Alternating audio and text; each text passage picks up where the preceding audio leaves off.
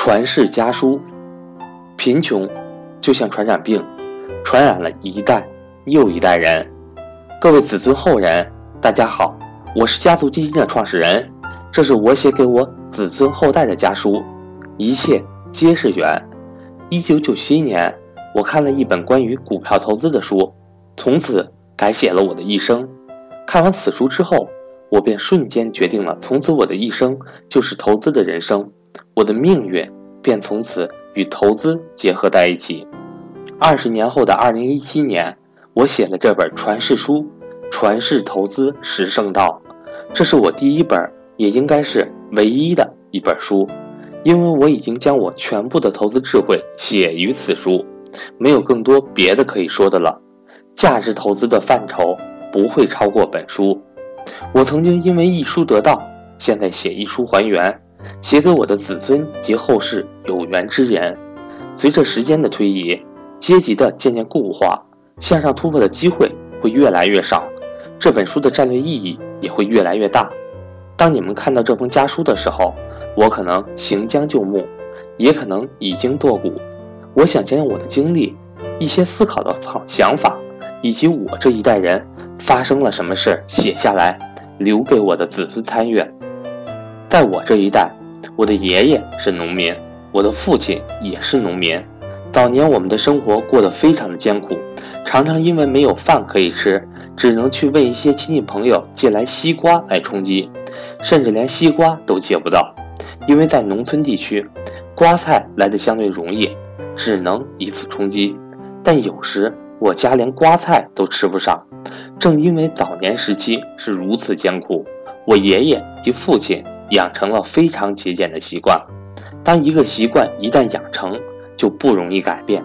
这种美德伴随了。他们的一生，到了我长大之后，家境已经得到了很少的很好的改善。虽然不是富有，但至少可以过上正常的一般人生活。大家可以吃饱饭，我可以读上书。要知道，之前爷爷他们可是标准的平民。我看过一本小说，里面的主角是一个罪犯，通过犯罪获得金钱，将金钱用于儿子的教育。当警察把他抓获的时候，问他为什么要犯如此多的罪行，他供述：“我的父亲很贫困，到了我也很贫困，贫穷就像传染病，传染了一代又一代人，我绝不能再让自己的儿子贫困了。贫穷就像传染病，传染了一代又一代人。”这句话对于我来说是直击心灵，尽管。他用了错误的方法，但他依然在努力去改变家族的命运。正因为我的家庭早年是如此的贫困，我整个童年都是在思考如何可以改变家族这种贫困的命运。这种家庭环境让我从小对于金钱有一种异乎常人的执着。我从小到大思考的就是应该寻找一样什么样的生意，可以大发其财。可以赚很多很多的钱。随着中国一九八零年代改革开放的春风，我们开始做点小生意。我们做过酒楼、汽车美容、棉花贸易、塑料加工厂、金属冶炼厂，这些小生意极大的改善了我们家庭的财务结构。但我心中隐隐觉得，这些都不是我想要的。他们持续的时间都不长久。一个生意刚开始赚了些小钱。但很快情况就开始转差，我们被迫要将前一个生意赚到的利润投资到其他新的生意，然后这样一个个恶性循环。我见证了一个又一个生意的衰退，准确来说，应该是这个生意还没有真正的兴旺就开始走向衰落。从来没有一个生意真正的持久过，赚过大钱，似乎我们又逃不过。最终又要归零的贫困命运，这一切的原因就是时代变化的太快，市场需求不断的在改变。更重要的原因是，我们没有关系，没有资源，甚至没有学识，依靠的本能依靠着一些打听的消息去做一些自认为可能会赚钱的生意，所以一个个生意诞生又死去，这种生意根本无法传承。家族命运刚刚开始有些改善，但生意上又出现困境。我的子孙难道又要再次陷入贫困中吗？正因为如此，此时的我思考的重点转变为如何能够找到一个可以持久的生意。我希望这个生意可以一代又一代人传承下去，那种可怕的贫困永远不要再来了。而我最后找到的方法就是价值投资，通过一套简单而有效的方法，可以将上一代的积累传承下去。并能在每一代之中都得到发展壮大，所以我建立了这个家族基金。我是这个家族基金的创始人。这一切的灵感都源自于我在十二岁时看到的一本书。这本书介绍了一条复利公式：一点一五的一百次方等于一百一十七万四千三百一十三。在我看来，这是世界上最优美的数学公式。当你的年收益率是百分之十五，复利一百年就是一百万倍。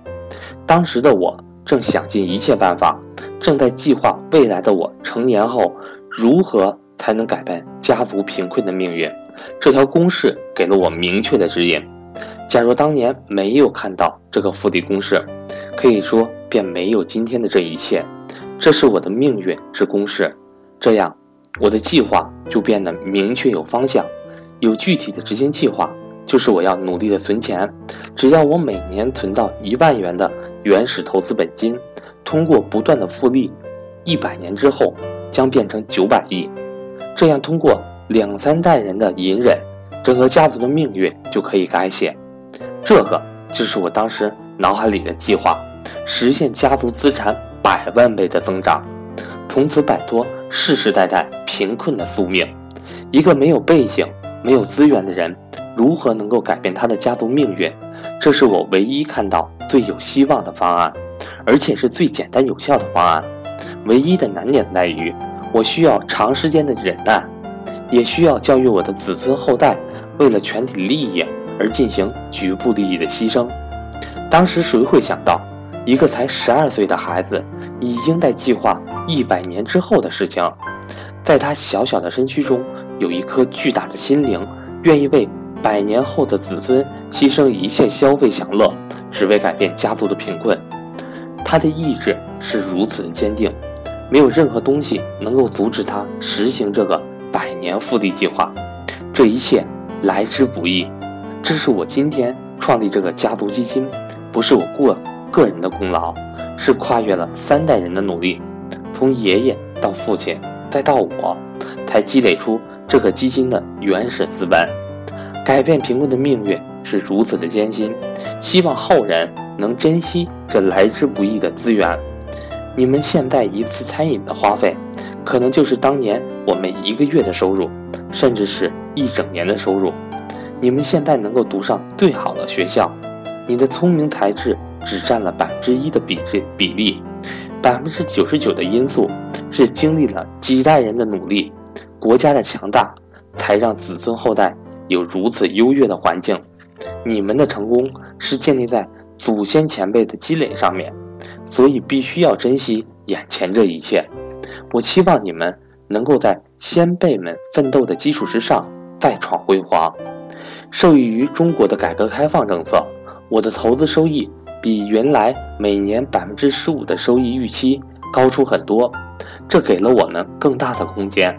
现在家族基金比我预想的积累时间缩短了很多年，但一切大方向没有变。如何传承下去，依然是每一代子孙应该共同努力的方向。二零一六年的统计，在日本，上百年传承的企业及个人事业数量高达十万之众，甚至有数间历史上千年的企业。我对这种代代相传的匠人精神感到无比的感动。每当家族中有子孙成年之际，我便带他们去拜访所有这些千年企业，然后告诉子孙们：传承千年，这就是我们家族的全体最高目标。虽然现在我可能已经不在人世，我要求大家把这种传承教育一代一代的做好，要有战略的高度，要有万事的思考。每当家族中有子孙成年，便带他们。去拜访千年的企业，并告诉他们，这就是我们家族的目目标，这也是要落到你们肩上的重大责任。时代变迁，国家兴亡，或许我们的财富会消失，但只要这种千年传承的精神一直存在，哪怕我们家族一无所有，终有一天会重新崛起。在日本，做一碗小小的拉面，做一个小小的寿司，也能传承几百年。那么我在思考，我们家族应该依靠什么可以传承下去，在我死后几百年还能发挥这个影响力呢？从我这一代开始，我便确立确立起今后我家族的战略方向：投资传世。一个技能之所以能够传承，必须是简单。可持久的重复，不能说因为我是一个投资天才就把这个事情做得很好。后世呢？后后代、世世代代呢？总不会每个人都是天才，都是智者。所以我做的最重要的工作是确立大的方向、大的原则，把投资中最简单、最本质的法则总结出来，让后世子孙通过这些简单的法则。都可以很容易的持久复制，把投资这个事业继续代代相传下去。代代相传，必须要把复杂的东西简单化，化繁为简，只保留那些千百年行之有效、放四海之内皆准的法则。这样化繁为简后，最简单的事情就可以重复的去实行，年复一年的事情。世世代代的相传，财富自然越积越多。虽然是年复一年做着重复的事情，但我们要用心一辈子的做好这个事情，用几百年的战略眼光去做。要真真正正的明白，复杂的事情简单做，简单的事情重复做，重复的事情用心做的含义。这不是一句简单的激励话语，而是写入传世家书的重大原则。通过投资这个技能，一代代的传承下去，所以我需要写这样一本传世书，传世投资十圣道，告诉子孙后代什么是投资，应该投资什么。我创立了这个家族投资基金，我期望在我离世的时候，家族投资基金能够达到一万亿的规模，一万亿相当于目前人均收入的两千万倍。即普通人工作两千万年的收入积累，这是我毕生追求的目标。当然，这个目标不一定能够达成，能不能达成已经不是重点。人生在世，要有点追求，要挑战一下自己的极限。最终能不能成功，一切看天意，不必太执着。我们享受这个创业的过程即好。即使我无法达成一万亿的目标，我也不会觉得遗憾。我相信，只要我的这种思想能够传承下去，到了我儿子或者孙子这一代人，便可实现这个宏伟的计划。最重要的是，我通过我的一生的经历，为子孙后代留下一个教科书式的人生历程，作为后世的一个指引，让你们知道每天醒来要做什么，每一天都过得有意义，思考人生，从而追求自己的人生。将自我的人生意义与家族意义结合起来。家族是什么？家族其实就是你们自身，你们每一个人，你们的子子孙孙就构成了整个家族的全部。传承家族的事业，既是传承自我的意志，追求自我的意义。家族事业的传承，从追求自我到追求无我。所以很荣幸，我有幸出生于这个幸运的时代。我感恩这个时代。如果我没有出生在中国这个和平崛起的时代，一切家族战略均不可能实现。没有祖国的强大，不可能有家族的昌盛。借助这个时代的东风，我很荣幸成为家族投资基金的创始人，并提出投资传世的家族万世战略。作为子孙后代的你们，应该也很荣幸的。参与到这样一个伟大的家族战略中，你们每一份子都有，都为家族的发展贡献了巨大的力量。家族的发展归根到底是人才的传承，没有一代又一代人的支撑，家族最终会没落。通过事业的传承获得了财富，获得了地位。财富地位的传承，在我眼中不过是一种教育工具，告诉你通过做这件事获得成就。更重要的是，你必须明白当中更重要的意义。事业、财富、地位只是工具手段，目标是让各位参与的子孙后代紧紧围绕着一个振兴家族的共同目标而奋斗。这种向心力量是巨大的。参与事业传承的过程中，你会学习到很多好的品德。你慢慢的会明白到，传承不是一件简单容易的工作。你需要极大的耐心、忍耐，要有百年的远见。你时刻需要克制自己原始的欲望，建立良好的声誉。声誉也好，事业也好，建立需要一辈子，而毁灭他们。只需要一天，甚至是一分钟。无论什么事业，要做好都不容易。信誉的建立是需要长时间的积累。我做过销售蜂蜜的生意，蜂蜜是一个非常好的天然营养品，大家都知道蜂蜜好，但无奈市场上假的蜂蜜太多。而刚好我们的亲戚是自养蜂蜜的，自养蜜蜂的，每年都产出大量的蜂蜜。对于我们这位亲戚来说，养蜂只是一种兴趣爱好，所以他并不追求利润，追求的是一种品质。它的蜂蜜质量非常的好，是纯真的蜂蜜。基于这点，我把蜂蜜向外推广销售，一方面可以解决这位亲戚的蜂蜜销售的问题，另一方面也可以帮助寻找纯真蜂蜜的人，这本来是一个极好的事情。但在这个销售事业开始之时，我是遇到很多质疑的。有人怀疑我的蜂蜜，有人怀疑我的蜂蜜是假蜂蜜，有人怀疑我掺了水。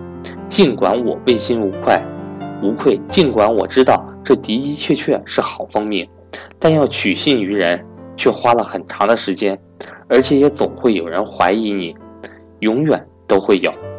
你不可能说服所有人，因为市场上。假的蜂蜜太多，人工蜂蜜更甜、更浓，色泽更小、更好看，以至于大家都被这些表面的现象迷惑了，分不清楚什么是真，什么是假。